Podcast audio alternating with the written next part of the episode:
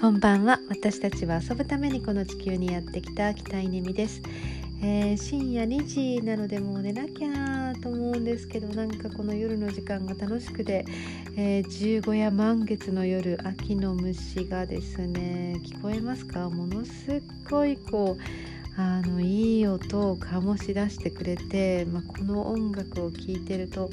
なんか寝るのがもったいないっていう感じで、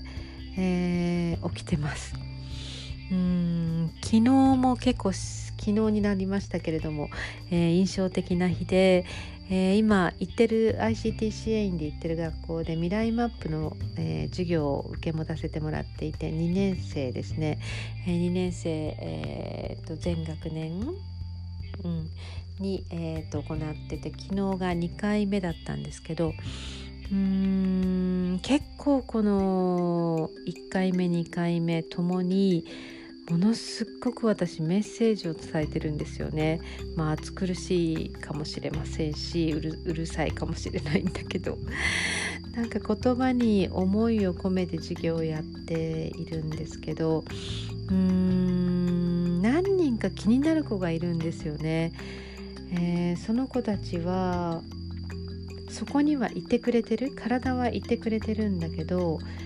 何ていうのかな？ここ心と心がこう響き合わないというかうーんなんかねなんかなんかあるんですよ。で壁を作っているというかうーん閉じこもってるんですよね。私はやっぱりそういう子は気になって、えー、そういう子に向けてこう伝わる言葉ってなんだろうなっていつも思いながら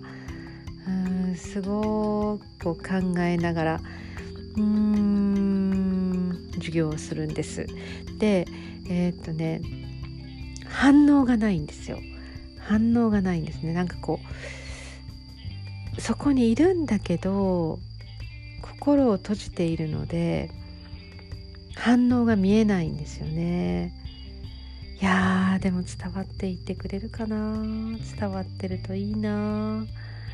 うん今日私がすごくあの1回目の時に今日2回目ね。1回目の時に伝えたかったのは自分が嫌だって思うことは嫌だって言っていいんだよっていうそのノーっていう勇気を持とうね。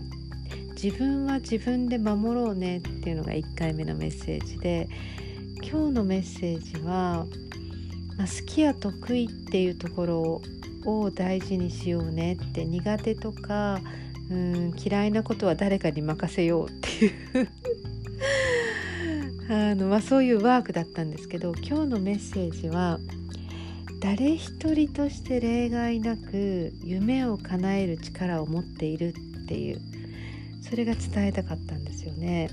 誰一人として例外なく自分の夢を自分で叶える力を持っているっていうことをまあしつこいくどいうざいわかんないけど伝えたんですでそれも誰に伝えたかった伝えたかったかというとその数人の子たちに伝えたかったんですけどいや伝わったかなみたいなことを考える夜中深夜です。